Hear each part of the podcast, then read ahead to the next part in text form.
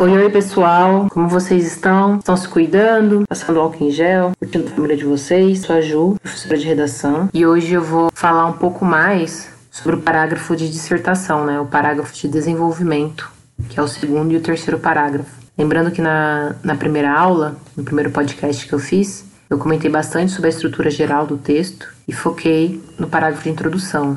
Das partes, é, foquei nas partes constituintes do parágrafo de introdução.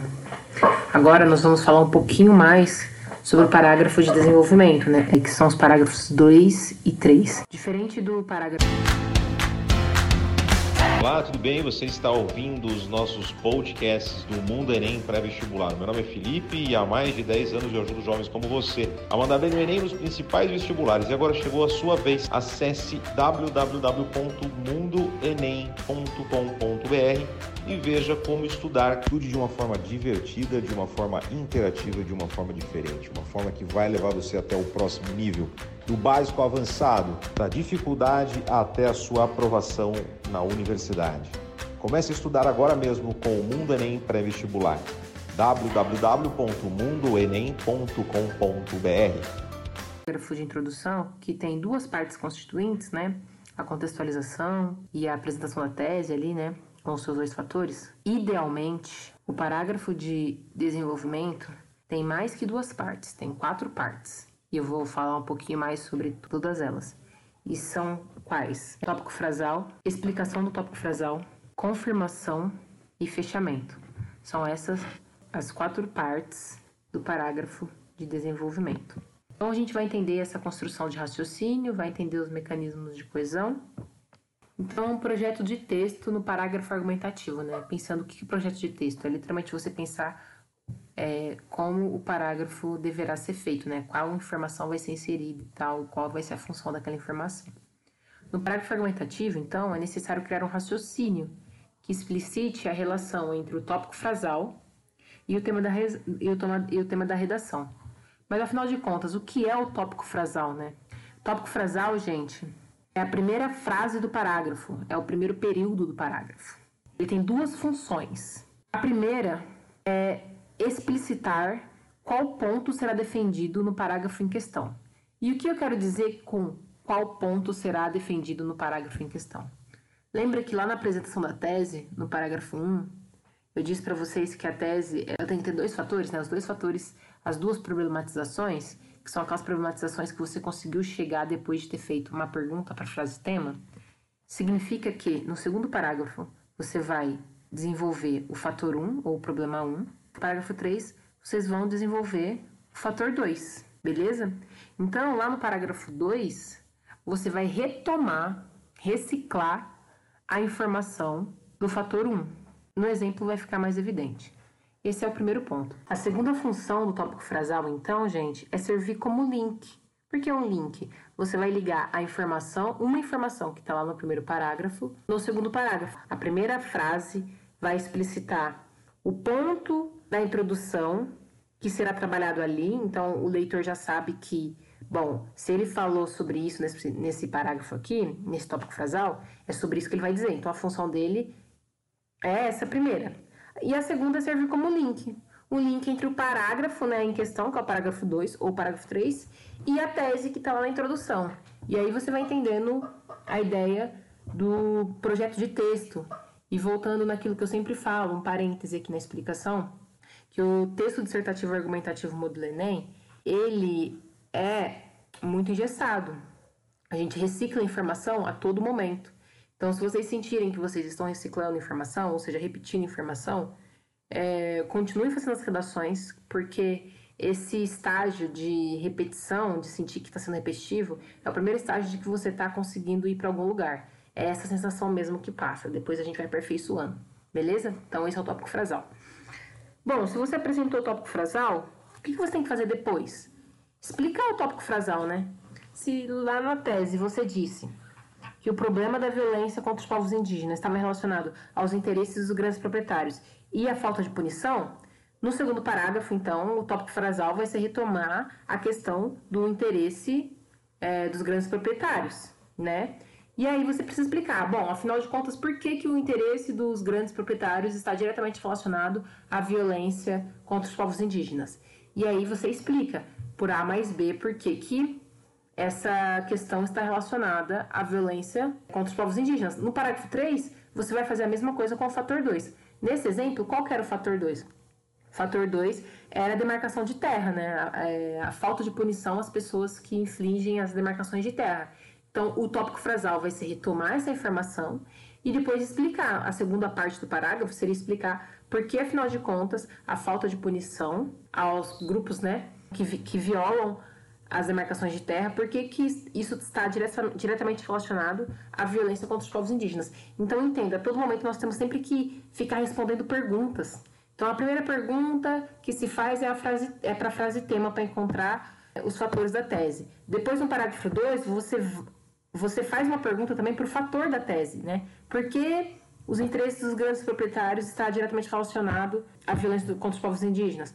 Por que a falta de punição aos grupos que violam a demarcação de terra está direcionada está diretamente relacionada à violência dos, à violência contra os povos indígenas.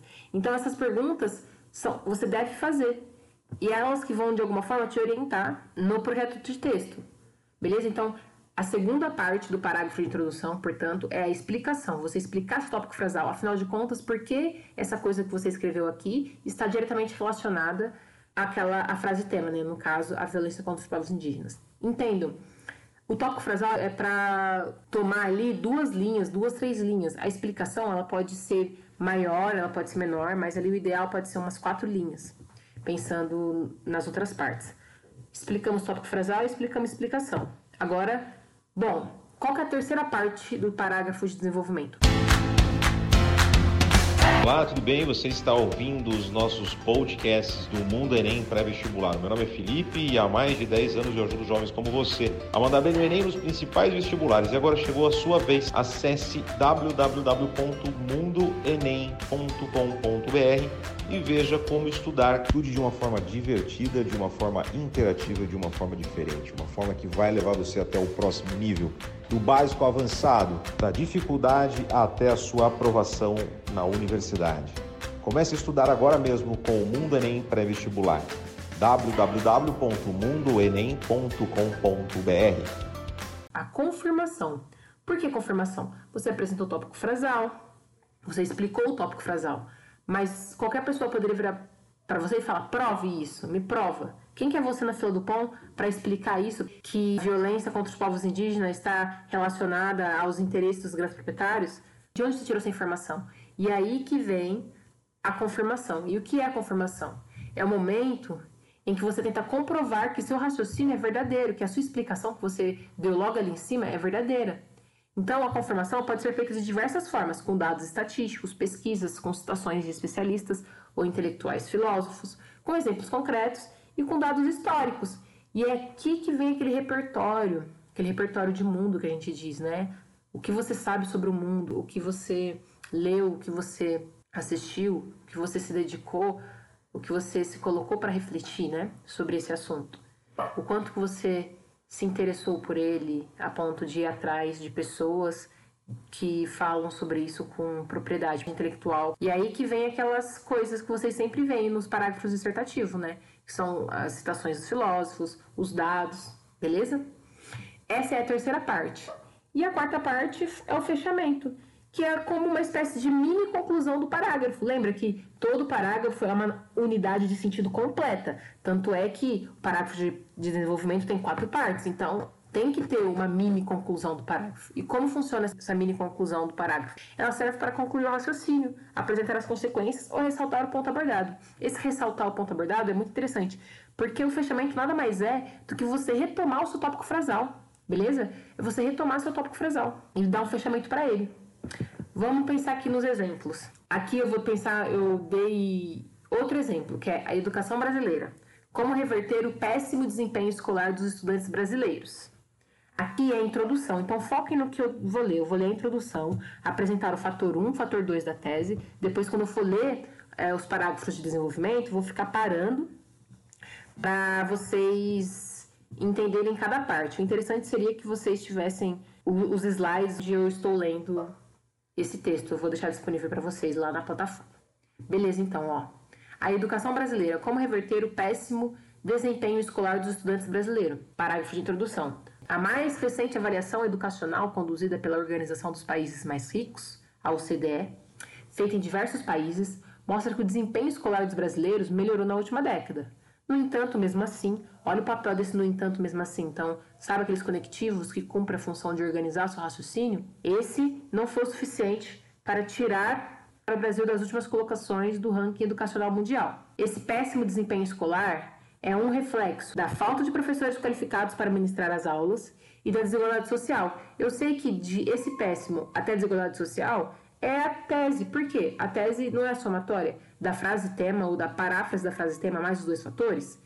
Olha os dois fatores aqui: a falta de professores qualificados para ministrar aulas e da desigualdade social. É como se a pessoa virasse para a frase tema, que é a educação brasileira, como reverter o péssimo desempenho escolar dos estudantes brasileiros, e fizesse uma pergunta: por que, que há um desempenho, um mau desempenho escolar dos estudantes brasileiros? Ela listou ali e escolheu dois. O primeiro é a falta de professores qualificados e a desigualdade social. Beleza? Esse é o parágrafo de introdução. Notem como que foi feita a relação entre a contextualização, que ela trouxe, a pessoa trouxe um dado, e a relação com a tese, né? Então foquem muito nisso. Lembrando, da contextualização para tese, você obrigatoriamente tem que usar um ponto, beleza? Então, no parágrafo argumentativo, você tem que provar por que a falta de qualificação dos professores leva ao, péssimo desempenho escolar, né? No parágrafo 2. E no parágrafo 3 já tem que provar por que a desigualdade social leva ao péssimo desempenho escolar. Então, como que ela começa a entender esse raciocínio, né? Tipo, como que eu vou explicar? É como se ela virasse para o tópico frasal e fizesse pergunta: por que, que isso ocorre? Por que, que a falta de professores está diretamente relacionada ao mau desempenho escolar? Qual é a consequência disso?